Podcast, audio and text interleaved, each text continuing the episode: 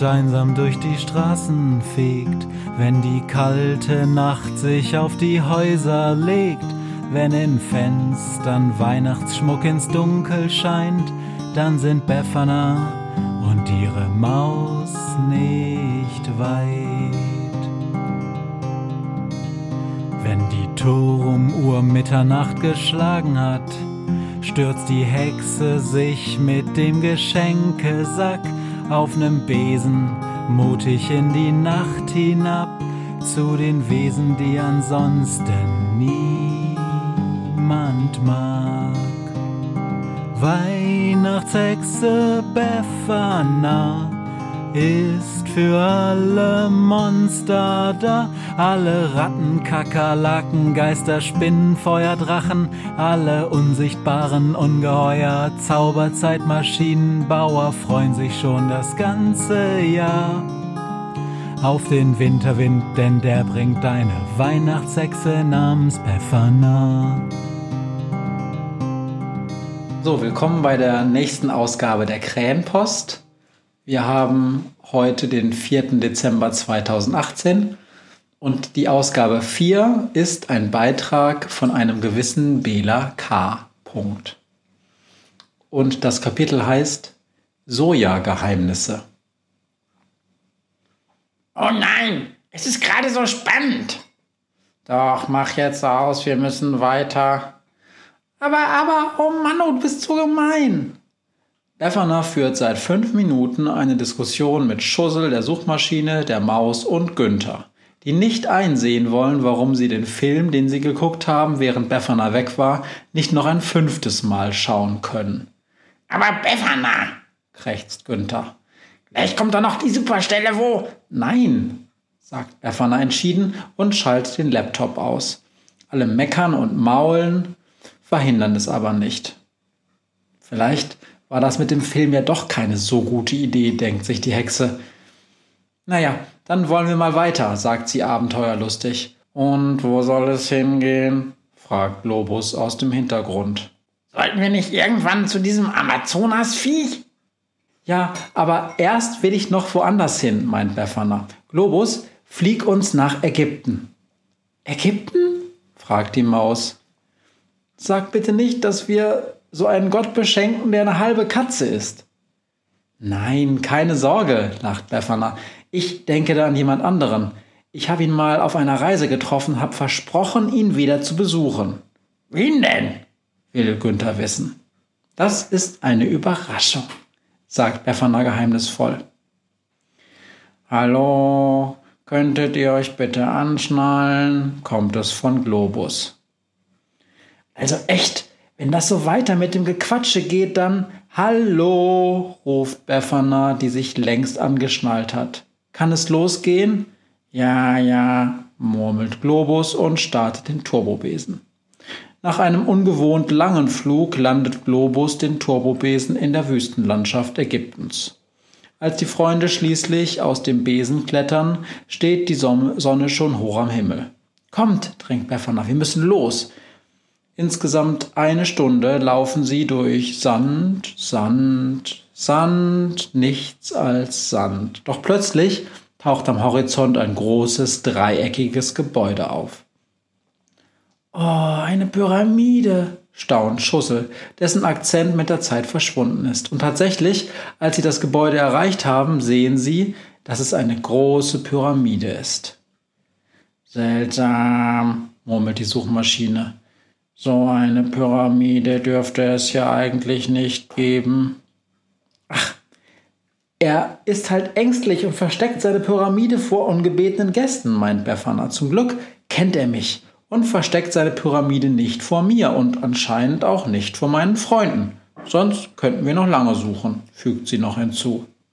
Aber, Befana, wir besuchen doch nicht etwa eine Mumie? fragt Günther erschrocken.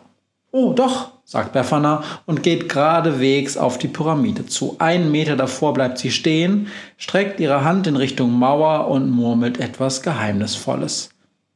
Ein paar Sekunden lang bleibt es still, doch dann ertönt eine blecherne Stimme. Falsches Passwort, Eingabe abgelehnt. Was? fragt Befana.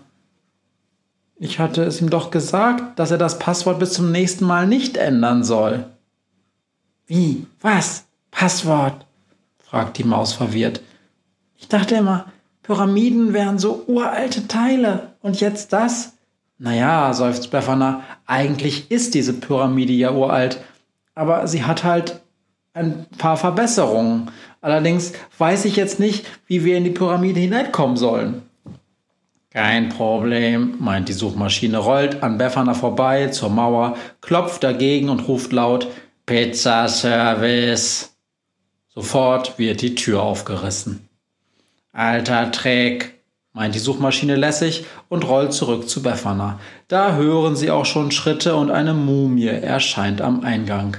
Begleitet wird sie von zwei übergroßen Männern mit Schakalsköpfen, die jeder einen Speer in der Hand halten und dunkle Sonnenbrillen tragen. Befana! ruft die Mumie freudig und umarmt die Hexe. Hallo, so ja, grüßt Befana. So ja? fragt Schussel. Nein, sagt die Mumie. So, ja. Der Name hat nichts mit dieser komischen Bohne zu tun. Also, Freunde, stellt Befana vor, das ist König Soja, der erste und einzige. Und das, wendet sie sich an Soja, sind meine Freunde. Günther, die Reportermaus, Schussel und die Suchmaschine. Freut mich sehr, euch kennenzulernen, grinst Soja. Also kommt mal rein, ich kann nicht so lange hier draußen sein, sonst zerfalle ich aufgrund meines Alters. Dass ich überhaupt noch heile bin, nach all der Zeit, ist sowieso ein Wunder. So ja, führt Befana und die anderen durch lange Gänge mit jeder Menge Überwachungskameras durch mit Neonröhren erleuchtete Kammern und schließlich in eine riesige Grabkammer, die noch ganz im alten Stil eingerichtet ist. Nur der große HD-Flachbildfernseher stört das Gesamtbild. Befana, Soja und die anderen nehmen auf einem großen Sarkophag Platz, vor dem wie ein Tisch eine große Sandsteinplatte auf einem Haufen Goldbarren steht. Also, was führt euch zu mir? fragt Soja, während er eine Alarmanlage deaktiviert, die sofort losgekreischt hat, als Befana, Schussel, Günther, die Maus und die Suchmaschine den Raum betreten haben. Wir machen eine Weltreise und da wollten wir dich halt besuchen, erzählt Befana. Oh, wie nett von euch, freut sich die Mumie. Äh, ich hätte da mal eine Frage, meint Günther. Warum hast du eigentlich dieses ganze Sicherheitszeugs? Ach, das, beginnt Soja. Also, irgendwann, also vor so drei oder vier Jahren, kam hier ein Typ rein, der hatte ganz viel von diesem neumodischen Krams dabei. Ich glaube, er kam vom Amazonas oder so. Auf jeden Fall hat er mir erklärt, wozu ich dieses ganze Zeugs brauchen kann, und da ich ja unermessliche Schätze habe, habe ich gleich alles gekauft. Und ich finde es bisher eigentlich ganz praktisch. So unterhalten sie sich noch lange, bis Befana plötzlich erschrocken sagt, Oh, wir müssen jetzt zurück, sonst hängen wir im Zeitplan hinterher. Und das wäre nicht gut. Ihr geht schon? fragt Soja traurig. Ja, leider, sagt Befana. Doch erst habe ich noch was für dich. Sie zieht ein ziemlich großes Paket aus der Tasche, das sie zuvor von Globus bekommen hatte.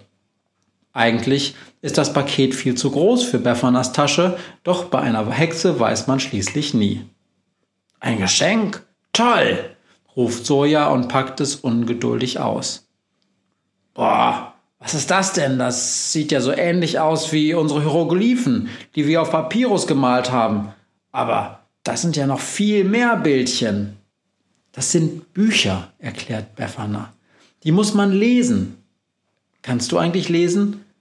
Ja, ein bisschen, sagt Soja stolz und liest einen der Buchtitel vor.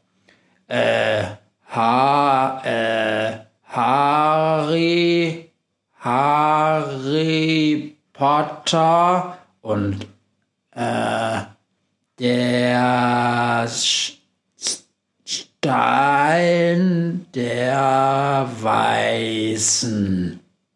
Oh, das klingt aber spannend und damit hatte er auch schon das Buch aufgeschlagen und beginnt zu lesen. Leise, um ihn nicht zu stören, machen sie sich auf den Weg zurück, wo Globus wahrscheinlich schon wartet.